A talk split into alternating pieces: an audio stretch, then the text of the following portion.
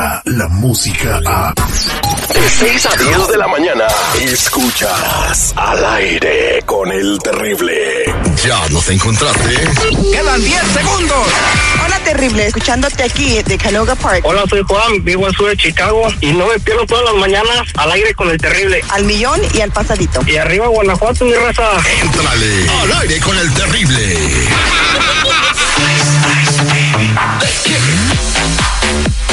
Estamos de regreso al aire con el terrible al millón y pasadito con nuestra abogada de inmigración, la mejor en los Estados Unidos. Ella es Nancy Guarderas y por eso está en nuestro programa al aire con el terrible.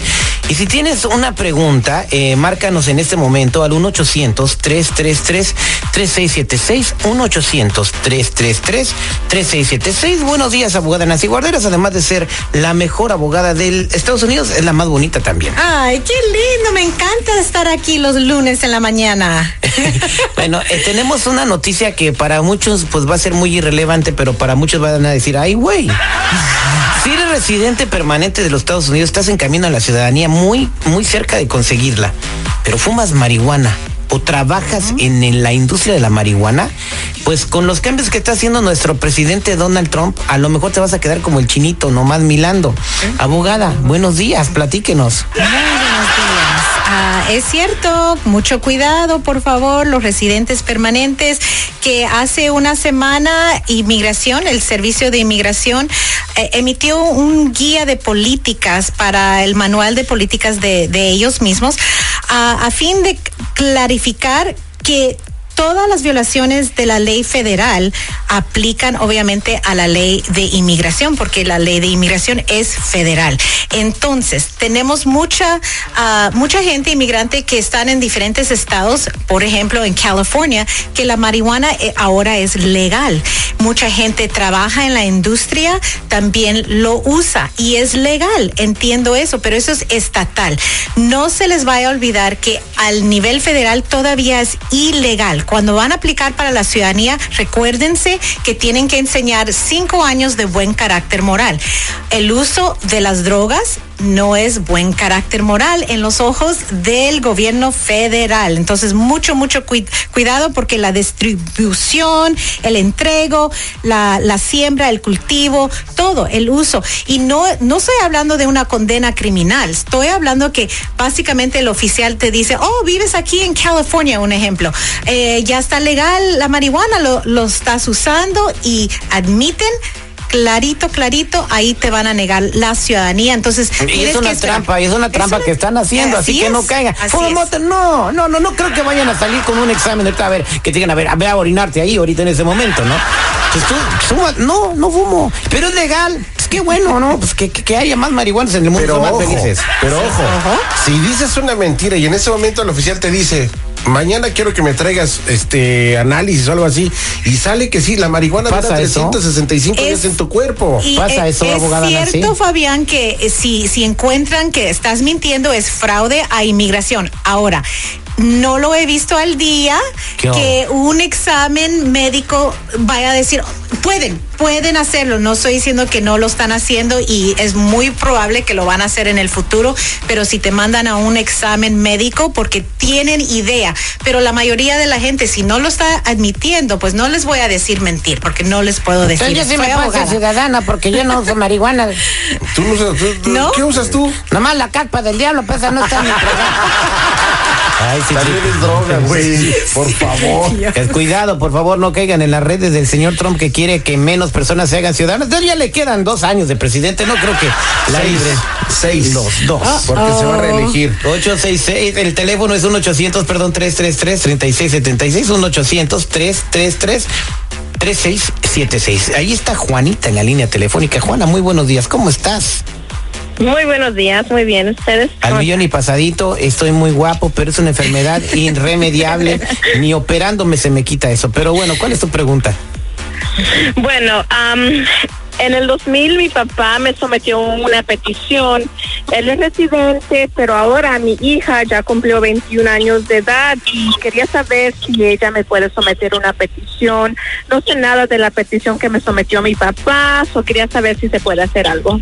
Muy bien, ah, excelente pregunta. ¿Sabes ahorita, ah, sos de México? Sí, de ¿O México. otro? Ok. De México, los papás residentes que pidieron a sus hijos mayores de edad están procesando octubre 1 del 98, así que si te hizo la aplicación en 2000, no está vigente esa fecha de prioridad. Tienes que seguir esperando, pero como tienes tu hija que es ciudadana y ya cumplió los 21 años, vamos a poder combinar esas dos cosas y te voy a decir por qué.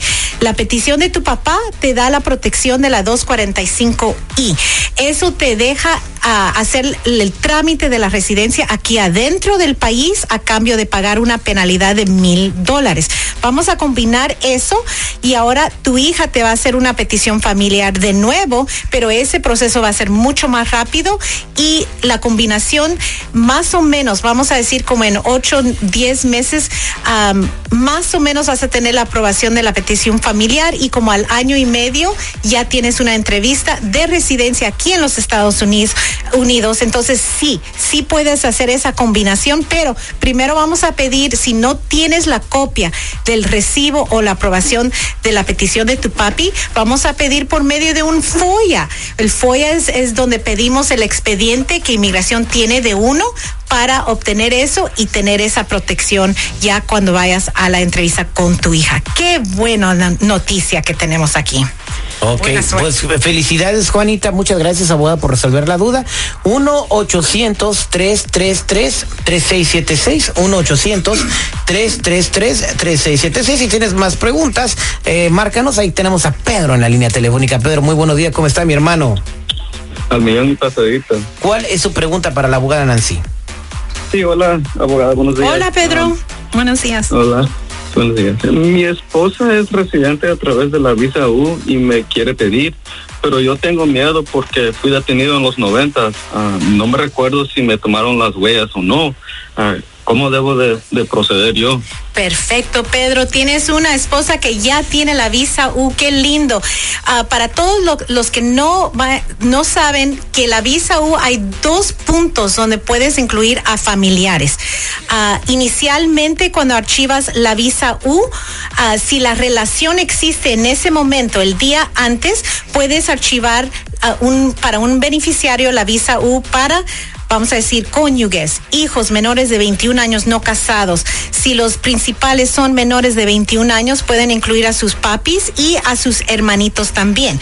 Pero si tú y tu esposa se casaron después que archivaron la visa U, todavía hay otra oportunidad y eso es cuando ella va a aplicar para su residencia o después. Ella ya tiene la residencia, hay una petición que se llama la I-929 para agregar a sus familiares en ese momento o si se casaron después de que archivaron la visa U. En ese momento vas a ir directamente a la residencia, no es una visa U, vas a ir directamente a la residencia y no te preocupes de esa detención porque primero vamos a pedir las tus huellas ah, para revisar el FOIA para ver qué exactamente pasó. No todas las detenciones en la frontera son deportación y aunque era una deportación, la visa U o este proceso, la I-929, ah, te puede perdonar todas esas violaciones inmigratorias. Entonces lo vamos a revisar y hacer el paquete bien hecho, Pedro, pero sí puedes seguir y no tengas miedo de esa detención de- del 1990. No se me agüite, mi compa Pedro. Este, quédese en la línea telefónica para que la abogada Nancy eh, pueda darle más seguimiento a su caso. Oigan, ayer que fue el, el edificio de la migra, vi un letrero que hizo que me hiciera popó en los pantalones. Ayer fuiste a- al edificio de la migra y viste un letrero que te provocó que te hicieras popó en los pantalones. Pues, ¿Qué ¿Qué, decía el letrero? El letrero decía baño cerrado. Sácalo, salte de aquí, de aquí. Somos el área con el terrible, la millón y pasadito. Y recuerden hablar de la abogada Nancy con preguntas al 1-800-333-3676. Se va a quedar aquí contestando. Mamacita. Gracias, mamá. Perdóname, mamá. Sí, mamá. Mamá, mamá, ¿es cierto que descendemos de los monos? No sé, hijito, tu padre nunca me ha presentado a su familia. Descarga la música a. Escuchas al aire con el terrible. De 6 a 10 de la mañana.